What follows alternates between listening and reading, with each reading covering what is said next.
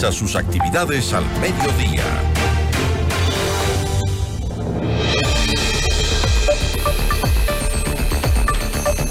El ministro de Educación, Daniel Calderón, señaló este jueves que el retorno a las clases presenciales en escuelas y colegios será progresivo. ¿Cómo se educan los niños y las niñas de hogares sin conectividad en medio de un conflicto armado interno? La entrevista a la carta, en diálogo directo con los protagonistas de los hechos. Nos acompaña a esta hora Daniel Calderón, ministro de Educación. Ministro, ¿cómo está? Muy buenas tardes. Gracias por estar con nosotros. Muy buenas tardes, Gisela. Gracias a usted por la invitación y a toda la ciudadanía que nos escucha. Eh, ¿Qué sucede con eh, los colegios públicos y particulares eh, con estas medidas que se están tomando? ¿Se está tomando paralelamente algún, algunas medidas para poder em, controlar o tratar de que los chicos no pierdan no pierdan los estudios, no desmejoren en su, eh, en su, en sus estudios, porque la situación es muy difícil. Venimos de una pandemia en donde ya estaban retrocediendo en el nivel académico por eh, los problemas que tuvieron, la inasistencia, las clases virtuales, que no es fácil, y ahora otra vez volvemos con este problema. ¿Se ha hecho algún análisis? Claro que sí, Gisela. Primero que nada hay que decir algo importante. El Ministerio de Educación y en general el Ecuador, la sociedad, tenemos como misión la continuidad de los aprendizajes y el fortalecimiento del derecho a la educación. Esto no puede parar y por eso nosotros hemos establecido eh, en una primera parte, en una primera fase, eh, la no presencialidad en un primer momento. Luego, como usted ya lo ha observado, estamos retornando progresivamente y focalizadamente a la no perdón, a la presencialidad. ¿Para qué? Precisamente para asegurar ese derecho y para poder garantizar que la continuidad de los aprendizajes, la continuidad educativa eh, fortalezca estas, estos aprendizajes a los que usted hace referencia. Usted dijo que venimos, venimos de una generación, venimos de un tiempo en el cual la pospandemia ha perjudicado los aprendizajes de nuestros chicos y chicas.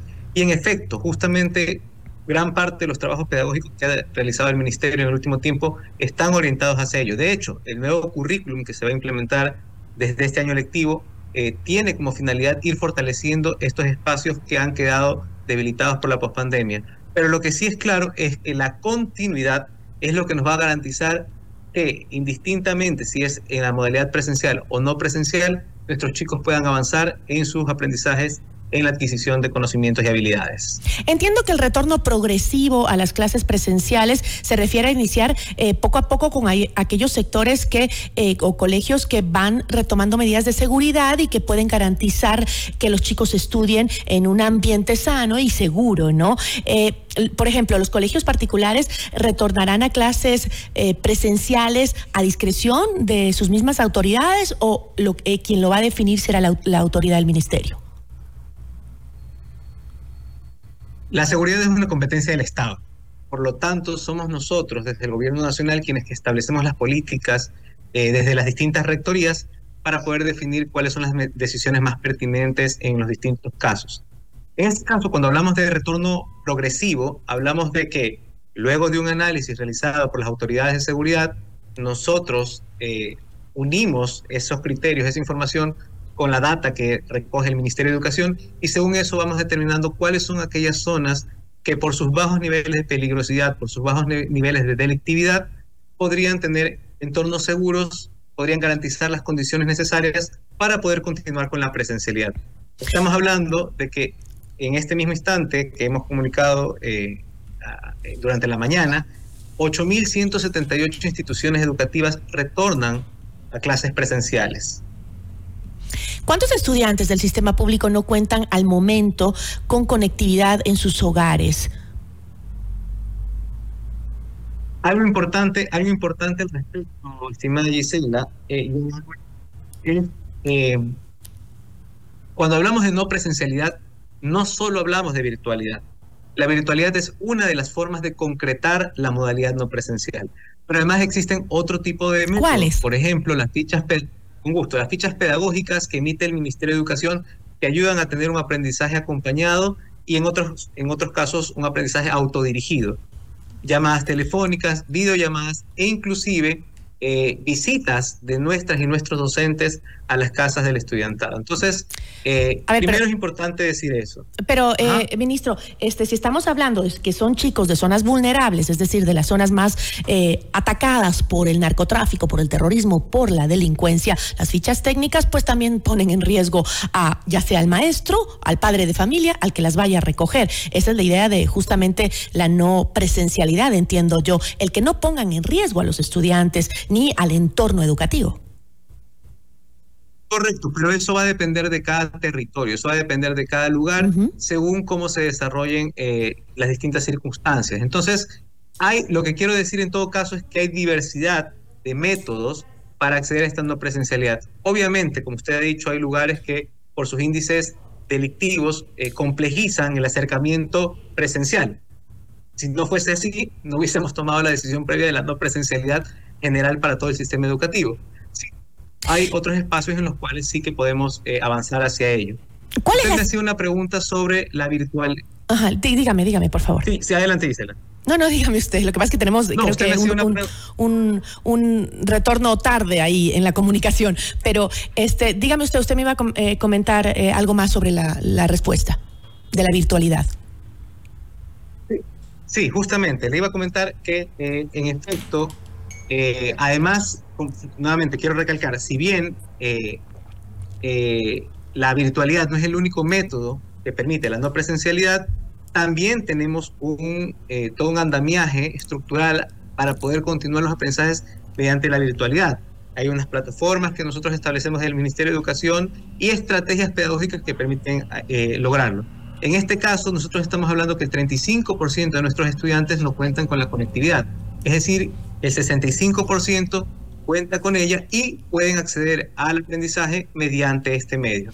Y ese 35% que usted acaba de mencionar, que no cuentan con eh, conectividad y que no podrían hacer clases eh, virtuales, ¿se trata de estudiantes que están en zonas vulnerables del país, en zonas de riesgo? Y, y complementando lo que usted dice, en zonas rurales también. Entonces, aquí es precisamente donde actúan estos otros mecanismos eh, me faltó mencionar la televisión educativa y las cápsulas de radio que también tenemos en nuestra página web, que están articuladas con el currículo y que favorecen justamente esta población donde eh, el nivel de conectividad es menor. Ah, tengo un, mensaje que nos acaba de llegar de nuestros oyentes. Dice, eh, por favor, ayúdenos con el, con el ministro de Educación.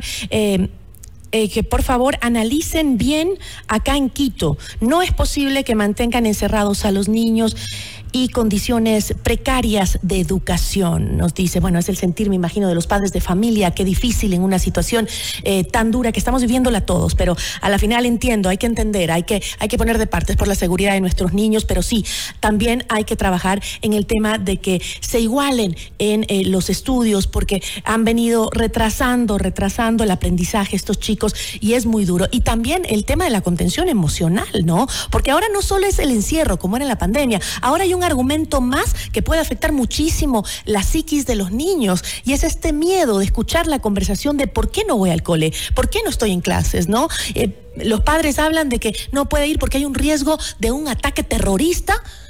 Eso afecta la psiquis de nuestros, nuestros niños.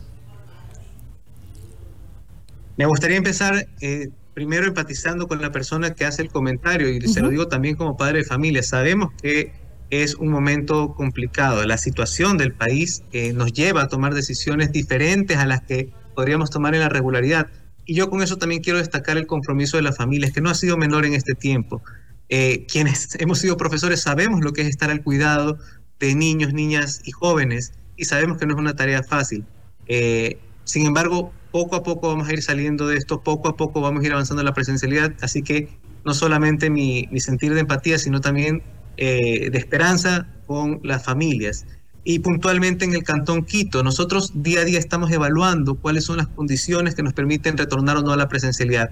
Para la decisión del día de hoy, la que fue comunicada el día de hoy, eh, las provincias que establecimos y los cantones, entre ellos el Cantón Quito, son todavía eh, espacios que requieren una contención de no presencialidad.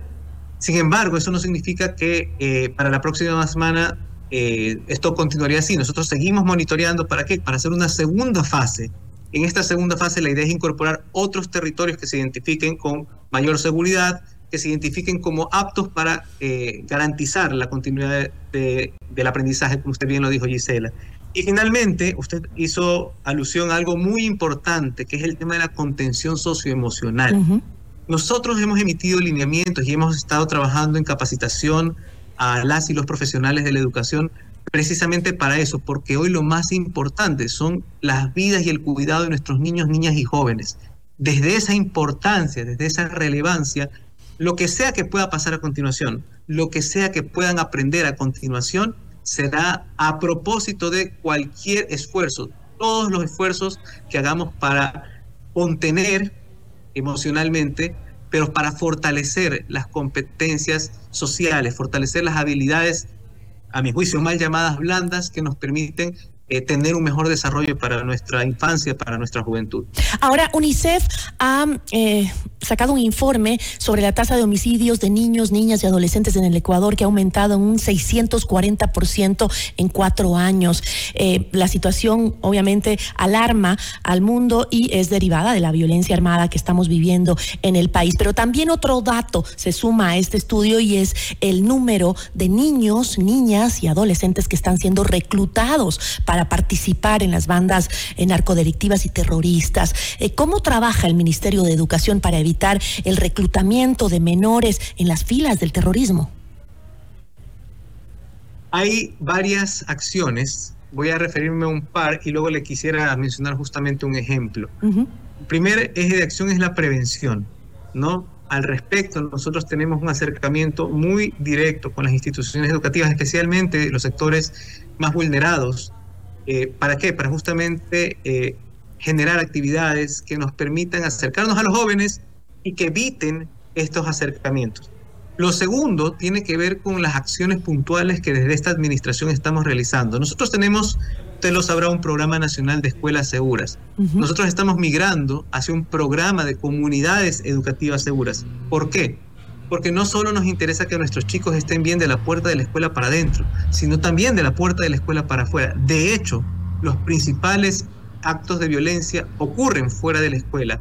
Y en ese sentido tenemos que pensar en una escuela que es parte de una comunidad, parte de un todo, que nos ayuda a garantizar ese, ese bienestar. Eh, al respecto, hace falta justamente, y estamos trabajando fuertemente para lograrlo, la articulación eh, entre las carteras de Estados, cuando digo eh, que hace falta, me refiero que ha hecho falta en el pasado.